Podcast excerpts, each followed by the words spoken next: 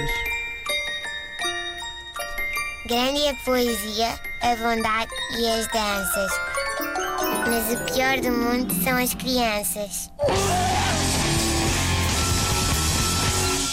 Vamos falar de brinquedos de Natal. Vamos! Uh, de, um, de um brinquedo em particular uh, que, que a Ana me mostrou, que a Ana Marca me mostrou.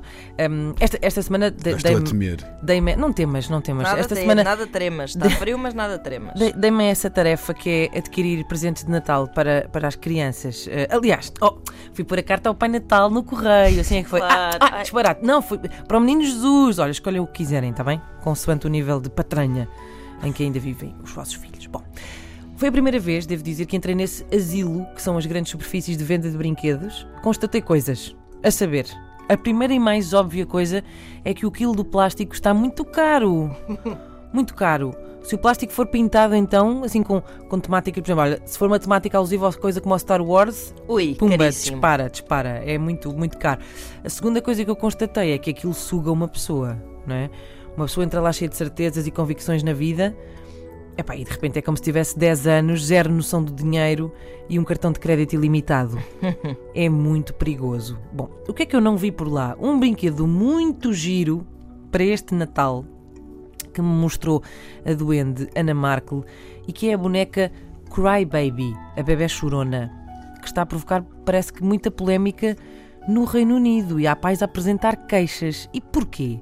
Ora, esta boneca é uma boneca simples, eu diria até um pouco feita, num baby growzinho tigresse, em tons de rosa e cinzento, assim com os olhos muito grandes. E o que é que faz esta bebé chorona? Chora. Chora, só que chora assim.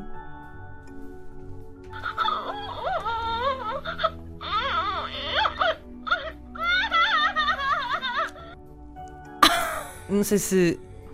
Vamos, vamos ouvir outra vez. Vamos ouvir outra Esta, vez. esta, esta. Reparem.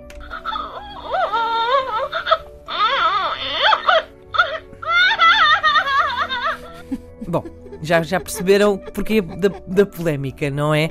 Ahm, os pais estão indignados. Há mesmo uma mãe que ahm, comprou a boneca para a sua pequena ah, e quis testá-la antes de embrulhar, pôr-lhe pilhas para que ela esteja apta a chorar assim que a pequenita. ahm, a desembrulhar-se e, e qual não foi o seu espanto quando viu esta a pequena a chorar assim e, e ficou muito indignada e diz que isto é Claro. pornográfico e que não pode ser.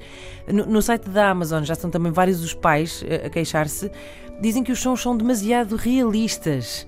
Ahm, É outra forma de dizer, não é? Sim, mas sabe, o que me parece verdadeiramente perturbador não é tanto os sons que esta boneca emite. Ahm, de facto, pronto, é discutível que, que- que- que o tipo de som que ela, que, ela, que ela está a fazer.